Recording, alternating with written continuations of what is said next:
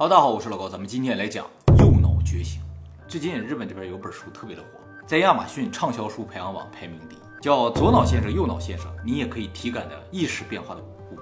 这个书啊是讲意识觉醒，或者叫开悟的。像得道高僧那种，呃，对，就是突然间有一天悟到了点什么，就讲这个五步，五步就可以，感觉是一个非常高深玄妙的内容啊。但是这个书的作者呢，并不是高僧，也不是学者，也不是大学教授，也不是医生，是一个五十多岁普通的家庭主妇啊。现在可能是家庭主妇了，以前不是啊，以前有工作。他的真实名字呢不太知道，网名啊叫奶头俊，自称呢叫欧康，就是老妈的意思啊。他是大阪人，家庭组成呢也非常简单，有一个刚刚步入社会的二十多岁的孩子和一个普通上班族的老公。那么这个普通人为什么写出一本和意识觉醒这种高深的话题相关的畅销书？我们就要说一下他曾经有过的一段非常神奇的个人经历。这个事情呢，大概发生在七年前，就二零一六年的时候。那个时候他还在广告公司工作啊，做广告设计企划，每天都很忙。有一天早上，他和往常一样起床之后呢，就在家里开始工作了啊。他的工作性质啊，不是说在办公室里工作的，就是要到处去的。然后大部分时间也可能在家里就写稿啊、编辑这些。他早上起来打开电脑，就是噼里啪啦打稿子。但突然之间，咻，周围的声音消失了。他当时啊吓一跳，以为自己耳朵出了问题，怎么听不见声音了？是他感觉还是真的声音消失了？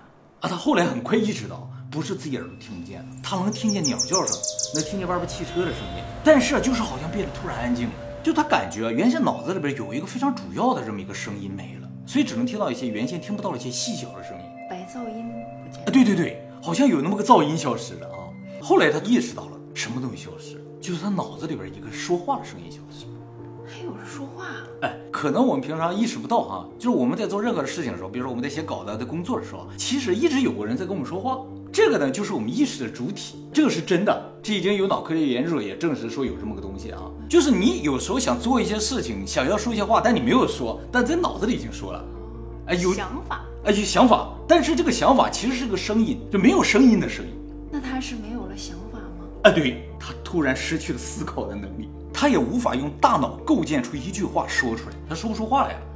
他当时非常紧张，就一下子站起来。这些都是他后来回忆。呃，对，后来回忆的啊。但就在他站起来之后，他突然注意到啊，整个屋子啊到处都在发光，就好像有无数的亮片从周围的物体里散发出来。他说看上去特别的漂亮。他屋子本来是很凌乱的啊，但就是凌乱的屋子突然变得很艺术，就感觉原先散落在地上那些东西都好像一个艺术品一样，摆在那儿刚刚好，就是一切都变得非常的完美。有点像做过特效的啊，对，有点像特效一样。不过他说真的是用眼睛看到，确实有东西在发光。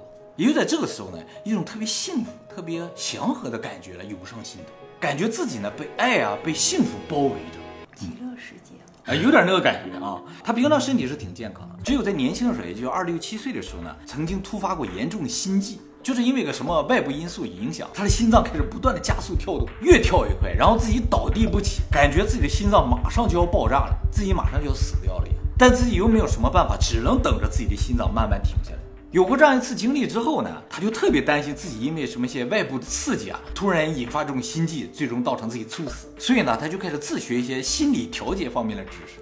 正好他当时在一个出版社工作，而这个出版社呢，也正好就是出版那种心理学呀、精神分析学一些相关内容的书籍，所以他就有了一个免费接触这些知识的机会。后来通过出版社的同事的介绍，他认识了一位心理医生。这个心理医生啊，有一套自己的理论去给别人进行这种心理辅导。他说啊，人突发心悸是什么原因产生的？就是因为啊，人的一部分的记忆和情绪其实是保存在细胞当中。当我们感觉到压力的时候，感觉到一些负面情绪的时候，这些情绪呢就会被我们封印在这些细胞里面。为了把它们彻底封印住吧，我们的肌肉呢就需要不断的紧张。时间长了之后，你这个神经啊一旦崩掉，它就一下子涌现出来了，你就会突发心悸。你控制不了这种负面情绪这种喷涌。他这种说法是有科学根据的？没有没有，这是这位心理医生他自己的理论，他觉得是这么回事儿。所以这个心理医生呢建议适量的运动来进行心理调节。就是通过放松你的身体，放松你的肌肉来进行心理调节。平时多做一点运动的话，把这种负面情绪和压力慢慢释放出来的话，就不会有这种到最后突然爆发的机会了。那做做 SPA 什么的也是可以的吧？啊，对对对，它就是那种用身体来调节心理的这么一种学派。有的心理治疗纯粹用心理治疗心理，比如说像弗洛伊德，让你不断的回想之类的，这种纯粹心理治疗。他这个是用身体治疗。但我觉得这个挺有用的。你有感觉？就是运动可以释放一些负面情绪啊，因为自己的心理是很难调节的嘛。如果可以那样想的话，谁不愿意那样呢？没错啊，也有道理啊。有一个外部的手段能让我放松下来的话，是对，这个心理医生就认为放松肌肉的话，其实是有利于放松心情的。那么就通过这个心理医生的一些治疗吧，他大概过了半年左右啊，就完全康复了。以后很多年再也没有出现过心悸的情况。后来他到了一家广告公司，找到了这个广告编辑的工作，他没有去医院精密检查一下啊，检查过了，心脏倒没有什么问题，啊，就是说类似于像性格胆子特别小，叫人吓了一下，突然间开始心悸，其实跟你差不多了，就是容易被吓到，然后总想着那个事情，神情就越来越紧张，越来越紧张，后来又被吓到，又被吓得越来越严重，哎，这种。我就是用弗洛伊德那样不断的回想，就是吓得半死，把自己折磨死了，是吧？对，有可能啊。想起来就一身冷汗。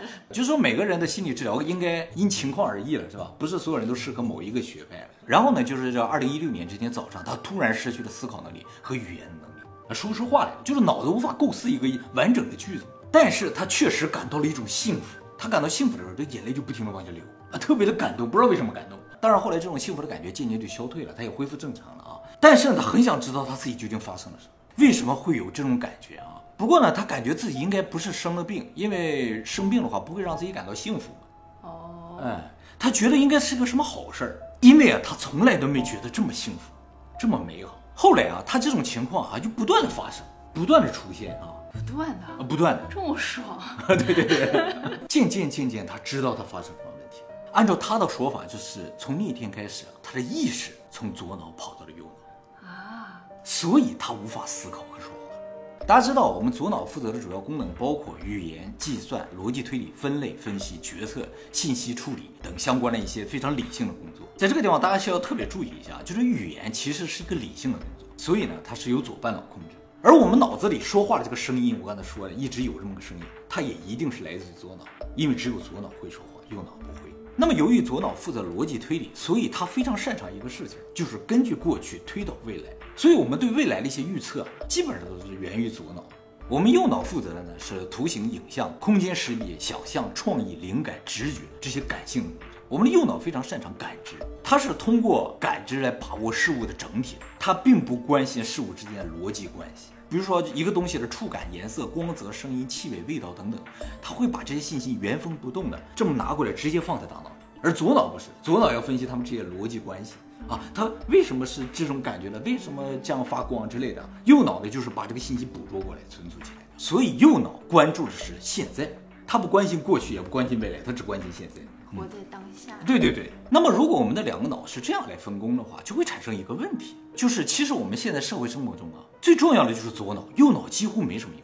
因为我们平时要做的工作，我们学习，我们的生活，大部分左脑的功能都能实现，比如交流、语言交流、计算、逻辑推理，这些最为重要嘛，是你学习工作的一些东西。右脑几乎没有，除非你是个艺术家。所以在人类社会中生存的话，左脑至关重要，因为它主管语言、主管交流、主管逻辑推理和计算啊。那动物们使用右脑吗？哎，你注意到了一个非常重要的地方啊，这个地方他一会儿会说到啊，这也有可能是造成我们大部分人是右撇子的一个重要原因，就是因为我们的左脑太重要了，我们一直通过左脑在工作的，所以右手就变得特别的发达。当然，为什么右撇子多，也有可能有其他的原因，以后我们会专门做影片给大家讲解啊。但是在几万年前，人还是猿猴的时候，或者说自然界的大部分动物啊，它们是没有语言的，他们也不太需要计算和逻辑推理，所以左脑对他们来说就不是特别重要。我们在类人影片中有讲过，就是少数非常高智商的动物才有逻辑推理能力，但是他们这个逻辑推理能力也是非常有限的，大部分动物是没有逻辑推理能力。什么叫逻辑推理能力？就是根据以前的经验、以前的记忆推导将要发生的事情的这样一种能力，所以它需要以经验为基础。那你像狗狗的这种，你穿衣服就知道要带它出去玩儿，啊，这个其实不属于严格的逻辑推理，逻辑推理必须是根据经验自己分析出来的。肌肉记忆。肌肉记忆。由于逻辑推理需要基于经验，需要基于过去的很多的记忆，所以要求这个物种呢要有很长的记忆力才行。而大部分动物呢记忆力都不是很好的，所以呢它们很难总结出经验，也就没有很好的推理能力。而人的记忆力非常的好，所以推理能力就很强。这也就是 AI 推理能力超强的重要原因。它的记忆力无敌，它不会忘记，所以它的推理可以推得很远。只有左脑吗？它只有左脑。其实人如果只使用左脑的话，和机器就没有什么区别。所以大部分动物实质上是不需要左脑的。而对于他们来说，最重要的就是右脑，就是图像处理能力，看到什么就是什么的这种迅速反应的能力。而且类人的影片中，我还提到说，就是黑猩猩的瞬间记忆能力比人类强很多，因为它的记忆力是基于图像图片，它不是基于逻辑的。他看到一到二十个数字，他并不觉得这是一到二十个数字，就是二十个不同的符号，在他脑子里那只是一张图片而已。所以可想，自然界的大部分动物以及远古的人类都是右脑发达一些。而现代人类由于进入了社会，他需要交流，需要计算，需要推理，需要工作，需要处理大量的信息，所以左脑变得发达。所以这个书的作者把右脑称之为叫古代脑，左脑称之为叫现代脑。而由于左脑是处理信息的，也就是处理零和一的，所以左脑是二元化的。就是说，左脑的思维呢是倾向于将信息整合为零一、好坏、对错、黑白美丑的，一切事情都是二元化。所以，单纯用左脑思维的人就很容易极端。因为他们的世界里，除了好人就是坏人，除了美的就是丑的，至少倾向于这样一种思维方式。当然，作者也认为这肯定是一种进化，就是说人为了适应大规模人类社会生存的需要，为了和别人交流，为了工作，为了更高效的处理信息，自然左脑就会变成左脑，或者说左脑厉害的人就更适合在人类社会中生存。其实这个事情也可以解释为什么古代壁画上一个壁画都画成那个样子，画的那么抽象，因为远古人都是用右脑在画画的。是一种艺术，那不一定啊，他他画的是当下，就他看到什么了就画什么。哎呀，也也是啊，画的就是真的。不管怎么说了，就是说他是用右脑在画的。好，知道了左右脑分工以及左右脑不同的分工对我们造成了影响之后呢，我们来解释一下这位老妈当天发生了什么。她为什么说自己的意识从左脑跑到了右脑？就是她认为啊，人的意识其实由三部分组成，就是左脑、右脑和个意识。这个意识在哪个脑子里面，人就用哪个脑子在工作，用哪个脑子在思考。而我们现在大部分人的意识都是在左脑，因为我刚才说了，对于目前人社会，左脑更为重要，所以我们习惯待在左脑。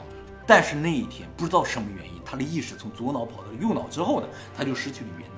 而当他失去了语言，失去了逻辑推理能力之后，他所有的意识都集中在右脑的感知上面，所以才会听到周围细小的声音，看到平常看不到的美好世界，一切都变成了艺术。我想，大部分人可能无法体会他在说什么，因为我们没有过这样的经历，这种感觉。我们意识一直待在左脑里的话，我们眼中就只有逻辑、数字、对错、正义、邪恶。如果有一天你能用右脑看待这个世界，你会发现一个完全不同的世界，一个发光的世界，没有逻辑，没有数字，没有对错，没有语言，只有直觉、艺术的这种世界。而他的意识进入右脑之后，他发现一个事情，可能是因为左脑是客观脑，右脑是主观脑的一个原因啊。他发现啊，他的意识在右脑中的时候，是可以感知自己身体的信息。就是左脑关注的是客观世界，而右脑关注的是自己，所以他第一次听到了自己的声音，身体里面所有细胞的，他能感觉到每一个细胞的这种活动的感觉，他能听见自己的心跳，能听到自己的呼吸，这是我们平常听不到的东西，感知不到的东西，而且这个信息在跟他说话，但是不是用语言的，是用感觉的，是恰克拉，恰克拉，没错，而且他的意识进入右脑之后，还出现了一个现象。就是他的左脑似乎要把这个意识拉回到左脑，就是脑子里不断出现一个声音，告诉他接下来要干什么，你还要开会，你还有个预约，明天要怎样，后天还要怎样，等等啊，一个很烦的声音在不停的说话。他怎么知道这个声音是左脑的？我刚才说了，因为只有左脑会说话，右脑不会说话啊。也就从这个时候开始，他开始强烈的抵触左脑，然后想尽办法把自己留在右脑。但是他不会说话了呀？不是让左脑不工作啊。这和让左脑不工作一样，一会儿我们会讲到一个左脑不工作的案例啊。而就在他这不断的尝试过程中，他有一天发生了一件事情，另一个事情让他突然知道了这个世界是怎么在运作的。就是有一天啊，他因为工作要去营业，就上客户的那个地方去开会啊。走在路上的时候，就马上就要到客户那个楼了，在楼下的时候，他突然间两腿一软，眼前一黑，蹲在地上，然后他就感觉啊，自己的算是灵魂嘛，从身体脱离出来，看见自己蹲在地上，而从这个视角看到的世界。和平常的世界是不一样的。他看到周围的所有人都变成了像精神体一样在发光，看不太清楚眼睛、鼻子、嘴。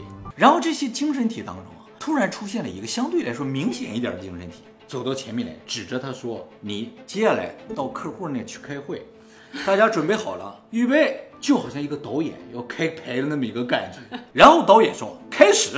啪一拍手，啪一下，这个声音啊传遍整个地球，砰一下传遍整个。他怎么知道的？他发现他自己已经在地球之外了，看一个声波一样，啪一下传遍整个地球，然后这个地球砰消失。过了大概一秒钟，啪，地球又出现了，出现了一个，接下来就是他要去客户那开会的一个，为这个样准备的一个地球，新的地球出现。他当时不知道什么意思啊，后来啊，他去研究的过程中才知道，他当初看到的这个东西，有可能就产生了一个新的平行宇宙。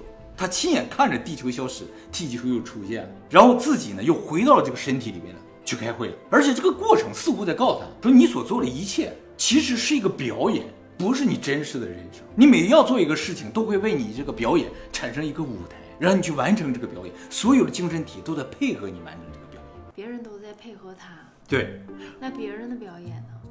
不不不，这所有人其实都是他。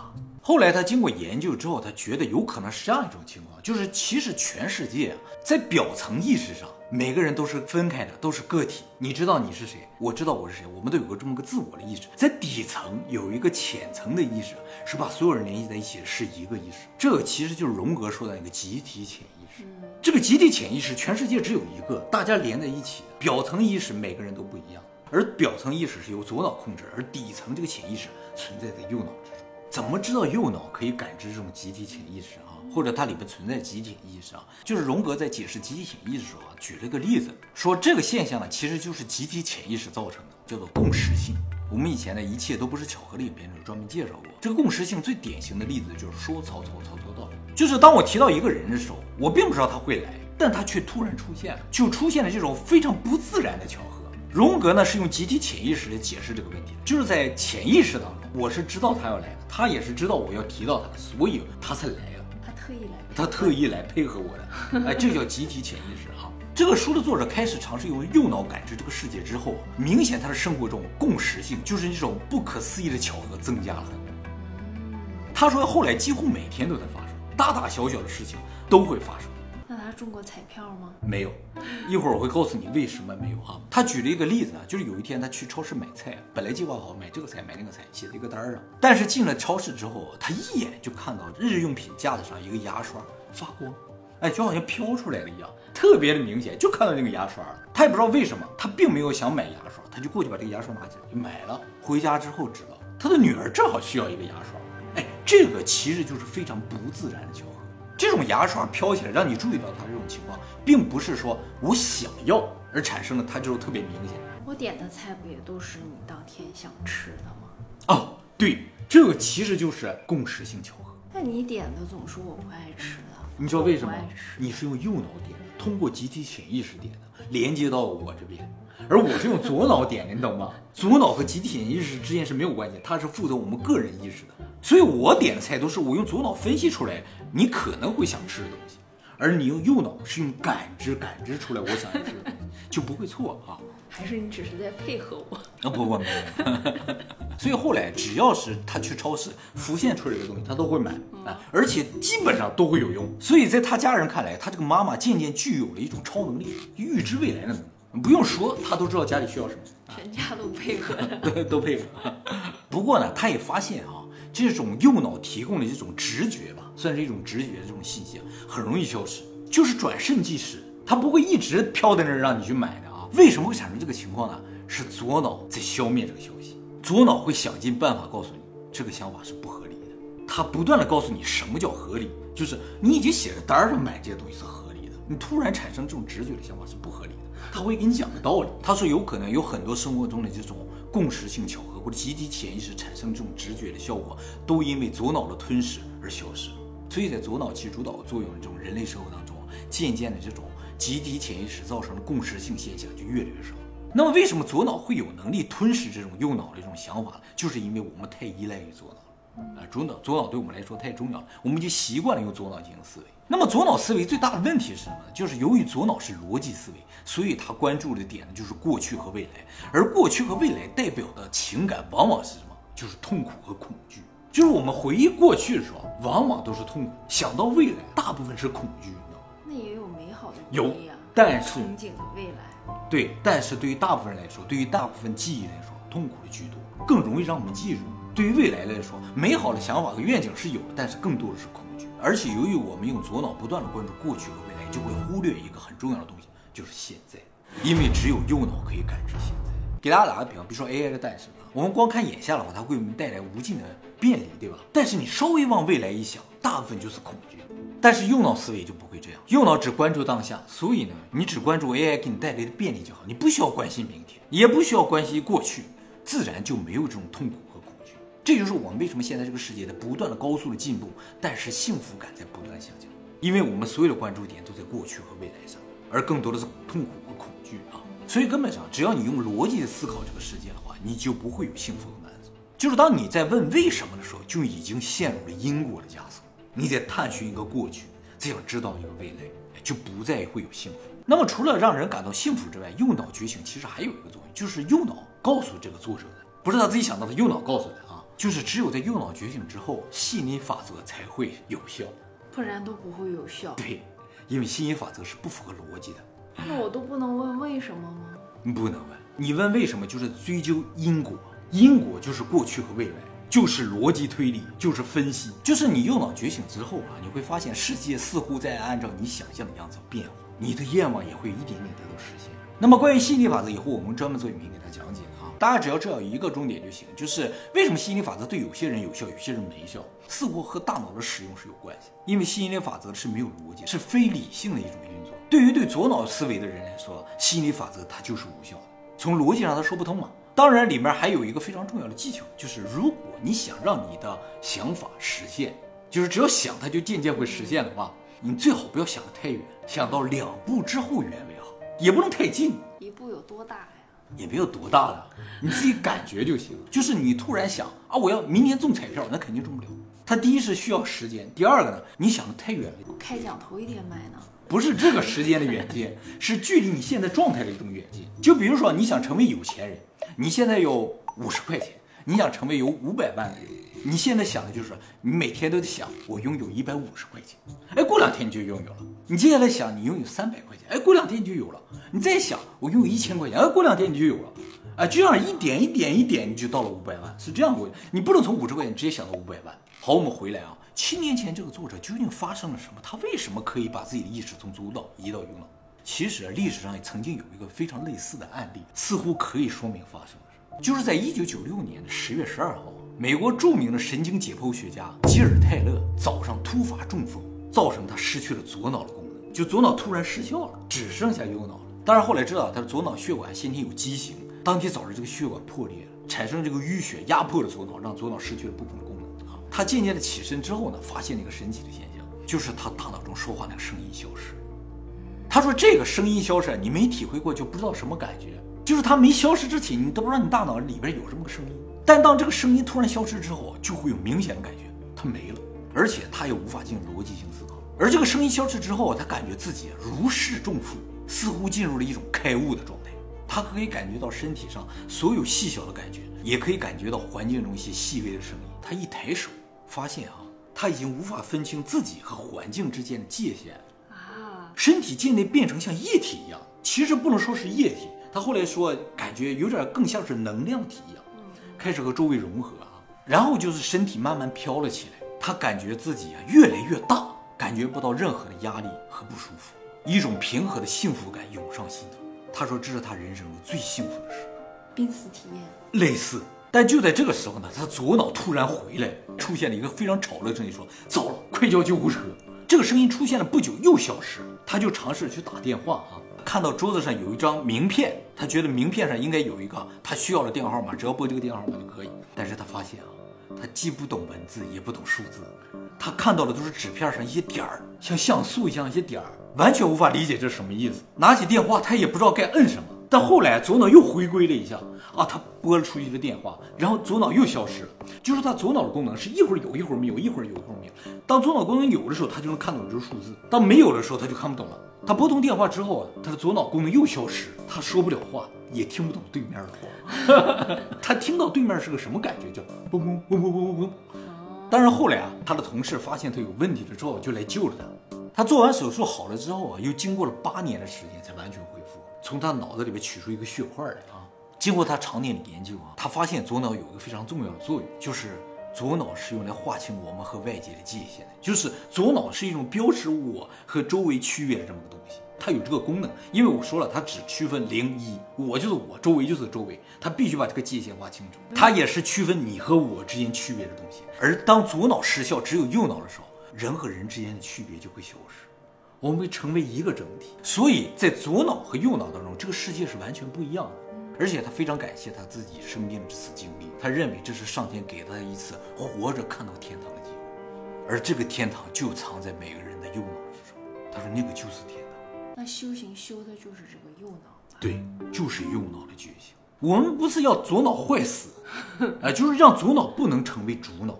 我觉得那些僧侣、高僧啊，之所以能开悟，你看开悟都是在哪？都在大山里边开悟，和周围的人没有交流，不说话。让自己融入到这个世界，融入到大自然，这叫开悟，这是右脑完全激活的一种状态。而且这个脑科学专家的经历是否和这个书的作者有点类似呢？就说明啊，这个作者可能经历了脑方面的一些障碍，造成他的左脑突然失效了一段时间。那我们在左脑不失效的情况下怎么开悟呀？哎，这就是这本书里讲的内容。这都讲了？哎，不是他总结出来的，就是他开始用右脑思维之后啊，产生了一个超能力。就是每天早上醒来，他的脑子里都会产生一个帖子，还带配图的，他就把这个帖子还有这个图画出来，打出来发到推特上。每天早上都会有一个新的内容，一个知识，这些内容他是完全不知道的。他觉得是右脑通过集体潜意识，从某一个庞大数据库中挖掘出来的，都是跟意识相关的一些内容，讲解这个世界是怎么运作，这个意识怎么运作。他只负责把这个每天早上出现在脑子里的东西打出来，这不是那个自动书记吗？对，奥斯培语言就是这么写出来，就是有一个东西给他附身了一样，就让他拼命打打出一本书。哎，这个人也是写了一年，每天早上一篇，大部分知识他都不知道，然后他把这所有的总结出来，就成这本书，就好像他脑子里边有一个特别庞大的数据库一样。他认为啊，这是从集体潜意识就摘出来。对，但其实有一个更合适的词汇描述这个数据库，就是阿卡西记录。关于阿卡西记录，以后我们专门做影片讲解，就是传说中存在的记录着宇宙里发生所有事情这么一个数据库。偶尔会有一些人能够和这个数据库产生数据交流，就能够看到未来要发生的事情。那那些先知预言什么的，对，有可能就是一个机缘巧合和这个数据库连接上。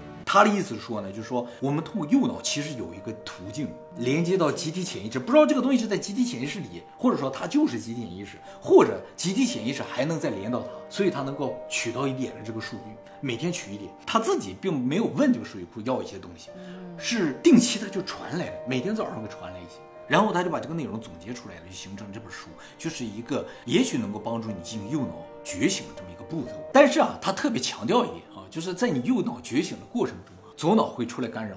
他说啊，左脑的这个声音会非常的理性，非常逻辑人来阻止你进行右脑的觉醒。这个没有办法，只能一点点的克服，更多的相信自己的直觉，而不是逻辑分析。就是你要做一件事情，并不是因为所以去做，而是我想我想做，而这个想也不是要有道理的，而就是直觉。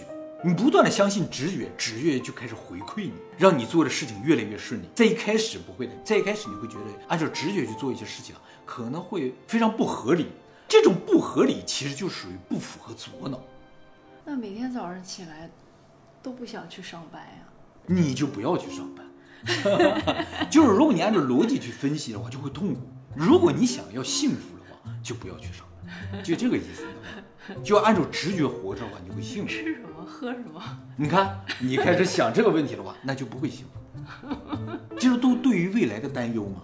其实我觉得人类的痛苦的根源就是什么？就是人会逻辑分析，因为你已经能够预想到一种悲惨的结果，很悲惨，对不对？啊，你无法活在当下，就好像说什么，你如果一直想着我这一生最后一定会死，这个很明显的结果的话，那你就无法幸福。你必须活在当下才能幸福。这本书是教大家幸福的，并不是教大家如何在逻辑上能够取胜，在这个人类社会中获胜的。它提供了一个是在自己这个层面上获得幸福、获得满足、获得成功的一种方法，跟社会成功没有关系。你要想在社会中成功的话，必须基于逻辑，因为这个社会是逻辑。左脑更为强大的人，他可能在社会上就更容易成功，但是这种成功并不会给他带来幸福，所以没有意义。只有自己内心的幸福和满足才是有意义的。没错，你赚钱也好，你去获胜，你想成为成功人士，不都是为了获得内心的一种快乐和满足吗？但其实不需要，你只要拿右脑来思考的话，就已经快乐和满足了。那我能获得两脑的满足吗？两脑，双脑的？你先想两步之后，不要想那么远。但是我也要强调，其实右脑啊是特别自我的一种东西，它不利于社会生活。所以就像你说的，对呀，比如说早上不想起床，他这种直觉，你不去上班的话，你可能就会被公司开除，它是不利于社会生活。而作者强调是利于你自己。对，而作者强调的就是社会生活其实是给你造成痛苦的一个根源。你为了适应社会生活而给你自己造成了痛苦，反倒你觉得你只要在社会生活更加努力、更多的融入就能获得幸福，其实是个错误。我跟你讲，远古的人爽得很呐。